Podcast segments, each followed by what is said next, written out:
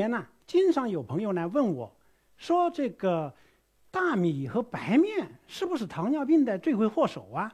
因为我们吃了米饭和馒头，血糖就会飙升。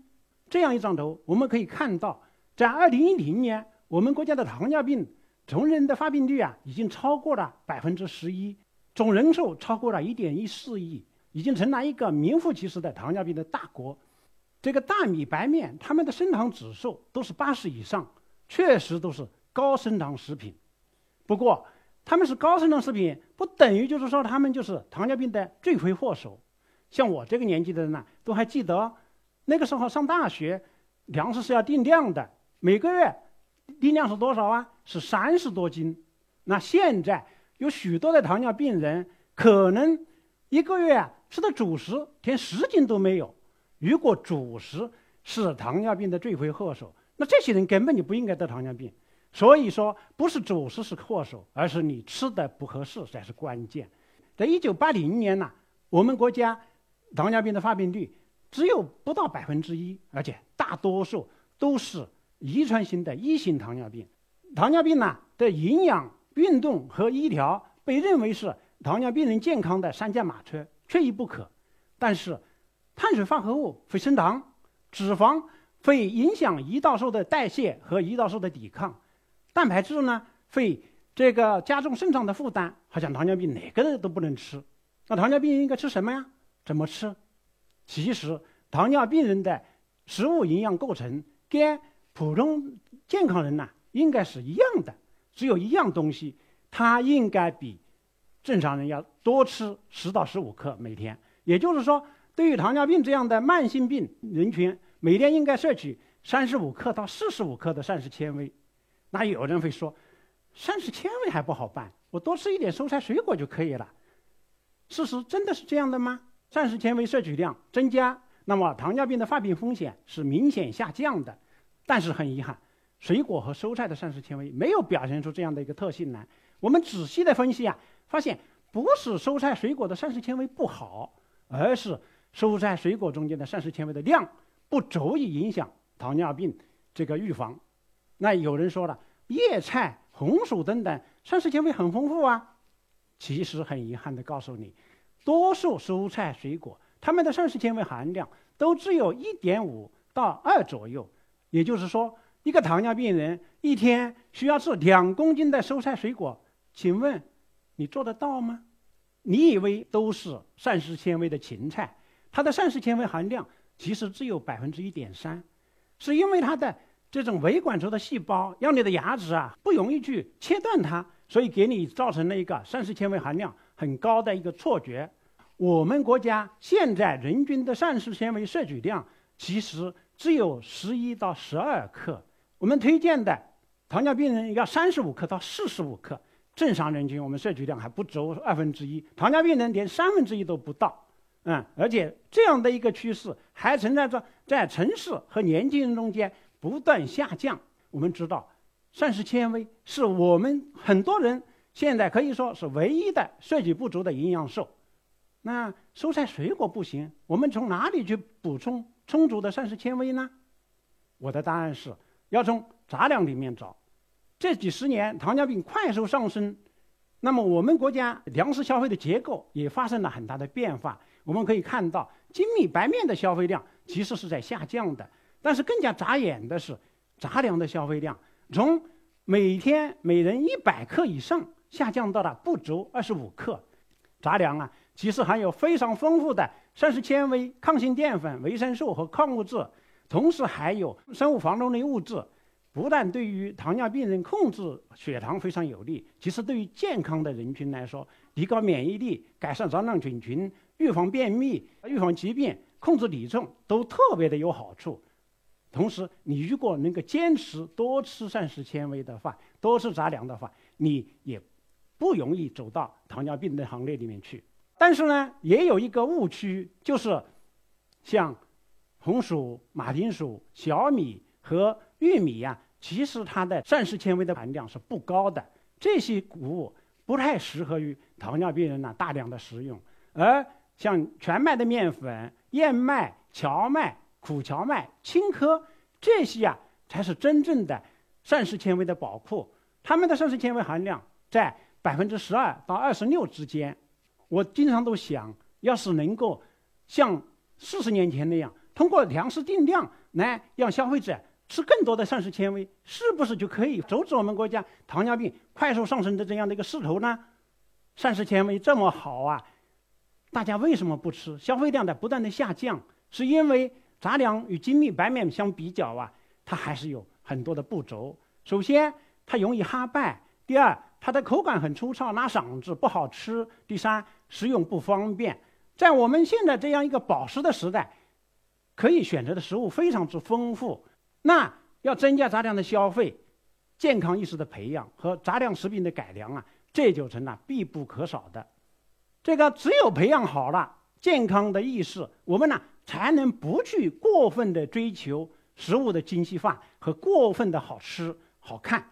我呀是从二零零五年开始做杂粮加工的，起源是因为我发现。油麦，也就是我们所称的燕麦，它呀有一个三熟工艺，我当时就很奇怪呀。我做小麦、做大米的加工，从来只要加热一次就可以吃啊，为什么燕麦作为一个粮食，它要加热三次呢？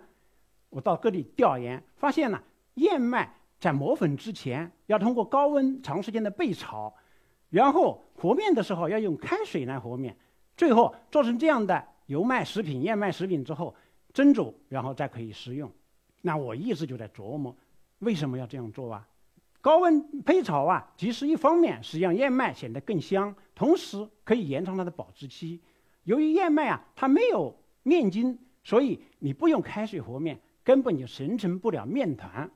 随后的研究啊，告诉我，高温焙炒是可以明显改善燕麦的风味，但是很遗憾，焙炒超过三十分钟已经都变焦了的燕麦，它做的燕麦粉。储藏不过两周就已经完全的哈败了。脂肪酸值，你要去测的话，肯定超过了二百。那作为一个参考，我们看国家对大米的储藏，如果脂肪酸值超过了二十五，就被认为不太适合于技术长期储存了。要延长它保质期，就要进行灭酶。首先考虑的是用微波来进行灭酶。实验发现，微波灭酶的时候，第一，我必须把燕麦装在一个密封的容器里面。第二，燕麦的水分特别的高要求，这样的话，这个实际操作上就有很困难，产业化的前景没有。但是这个实验告诉我了一个道理：燕麦灭酶的效果要好，必须要有蒸汽的作用。这也从另外一个侧面证明了，高温炒制西源温度很高，但是由于没有蒸汽的作用，所以啊，它的灭酶效果不好。这样一个事实啊，其实给我一个打击。为什么？因为啊，要用蒸汽，要有蒸麦塔和蒸汽锅炉，这个投资很高，运行成本也很高，多数造杂粮的中小企业都没有办法应用。偶尔有一天，我听说了一个做这个食品干燥的过热蒸汽有很多的优点，我当时就联想到，这正好这些优点都是我做燕麦灭酶所需要的呀，我就跟企业联合起来开发了一套这样的设备，这个燕麦。从输送带的这一头过去，从另外一头出来，短短一分钟左右的时间，燕麦基本上就被灭没了。这个处理之后的这个燕麦灭没的效果，酶活降低了五十多倍。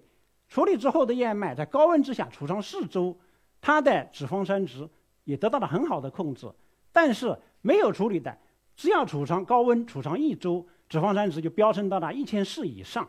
那这样的燕麦就完全的没有食用价值了。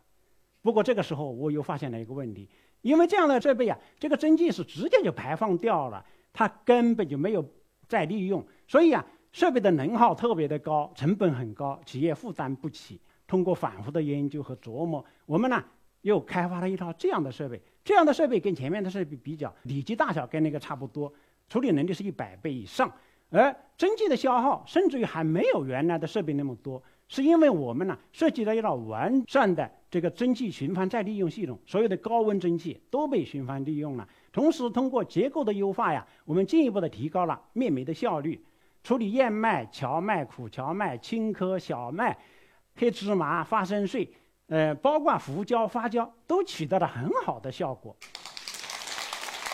这个北京协同创新医院，它比较了我们的设备和国内外。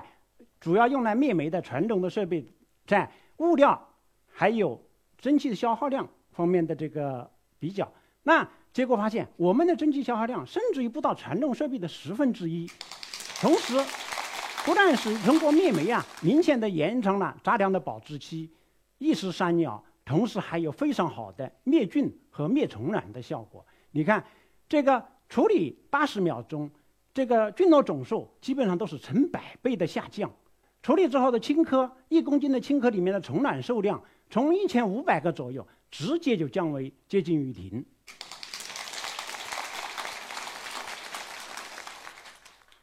全杂粮面条还有一个毛病，因为它是淀粉凝胶形成的，所以它不能蒸煮。啊，它通过蒸煮的时候啊，肯定会断条、糊汤，连接在一起，变成一团烂泥一样的东西。所以传统的全杂粮面条都会这么写。要求你用七十度以下的温水长时间的浸泡，全杂粮面条啊，因为不能蒸煮，所以很多消费者不接受，是成为了它影响市场推广的一个重要的因素。这个问题啊，我研究了很长时间，一直没有得到解决，困扰了我很久。有一天，我的脑海里面突然浮现了童年的时候，我父亲呐做那个粉丝的场景。这个场景呢提醒我说，在天寒地冻的天气做的粉丝。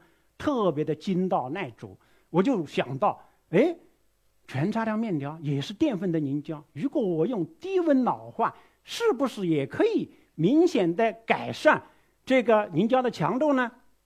确实，我们呢利用以上的技术，就开发了这个全苦荞面条和全荞麦面条，受到了很多糖尿病患者和减肥人群的好评。我们采用。高温挤压成型、低温冷冻老化脱苦的技术，先生产的全杂粮面条，啊，可以像挂面一样的蒸煮，口感还不错。更重要的是，冷冻进一步的增加了面条里面的抗性淀粉的含量，把它的升糖指数从干面条的五十左右降低到了四十一点九，甚至于不足。那个降低了百分之二十以上，远远的优于低糖食品五十五的要求。我们呢以这个苦荞面为原料，与北京协和医院等在开展了大规模的人群实验。实验结果告诉我，你只要坚持每天定量的吃苦荞面，那么就非常之明显的改善糖尿病人的胰岛素抵抗，啊，控制他的血糖波动。最近呢，这个粮食过度加工造成的粮食浪费引起了很多人的关注。甚至有人说啊，因为过度加工，小麦的百分之三十，甚至于六十都被浪费了。这个说法当然不对。就像高考，虽然只有极少部分人能够进到清华，但是我们不能说其他的人都被浪费了。但是大概有百分之十左右可以食用的，本来可以食用的麸皮等被废弃了。这个作为饲料，确实可以说是粮食的一种浪费。但是这种浪费有的时候。也有它的无可奈何之处。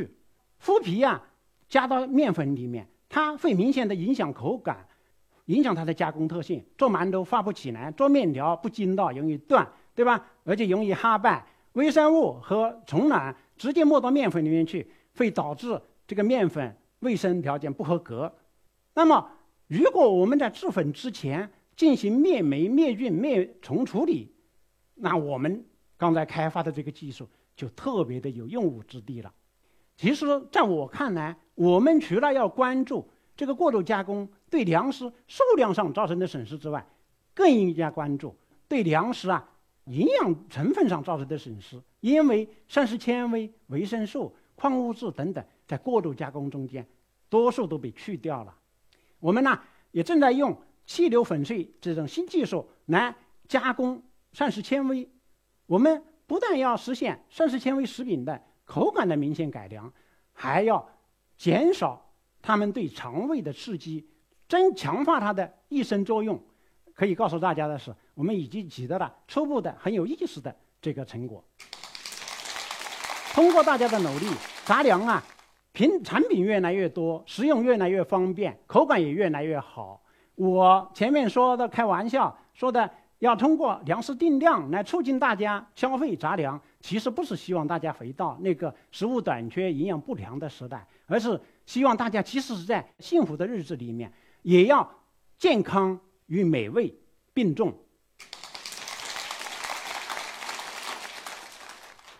我要强烈的建议大家，按照《中国居民膳食指南》推荐的，每天摄取五十克到一百克的杂粮。如果说你有糖尿病、有高血压、高血脂，或者说有肥胖、嗯体重超标的问题，那么你一天适当的多吃一点，但是也不是说你一天其他的都不吃了，都吃杂粮，那也没有必要，而且也营养也不均衡了。其实这不但对我们的健康非常有意义，而且有很好的环境和生态的效应。因为杂粮多数都是在这样的艰苦的条件之下生产的。有一次，我在分析我们国家各个地区这个粮食生产统计数据的时候啊，非常吃惊的发现，年景好、雨水足的时候，杂粮的生产面播种面积和产量都明显下降。按照朴素的想法，年景好，产量应该高才对呀。后来明白了，因为年景好、雨水足的时候，农民会去种。更多的玉米等高产的农作物，只有在年景不好、干旱严重的时候，他们会才会去更多的播种耐旱、耐贫瘠、生育期又短的荞麦等杂粮。大多数杂粮啊，从播种到收获，生育期只有短短的不足八个月。我们呢，到这个呃网上的电商扶贫馆去看一看，我们就会发现，杂粮及其制品呢，占了很大的比例。其实我们在消费杂粮的时候啊，也在为扶贫事业做贡献呢。杂粮啊，它们种植地域干旱冷凉，生育期又短，不容易生虫生病，然后这个产量也很低，一般只有两三百斤，所以啊，很少去使用农药和化肥，它天然的就带有健康有机的这个属性，它的市场价值要得到体现，因为它的产量很低。农民的收入也不够，呃，规模也小。但是我自己是觉得是物有所值，因为你每一天吃的量其实是很少的。你比如说，你每一天吃一百克，就算十块钱一斤，一个月才多少钱？所以它的贵有它的价值所在。我呀有一个梦想，希望啊，杂粮以燕麦、荞麦、苦荞麦、青稞等为主的健康杂粮，它们的价值能够在市场。得到这个更好的体现，为消费者带来健康，给农户带来收益和希望。我们呢与自然和谐共处的同时，能够保证我们国家的粮食生产和粮食安全。谢谢大家。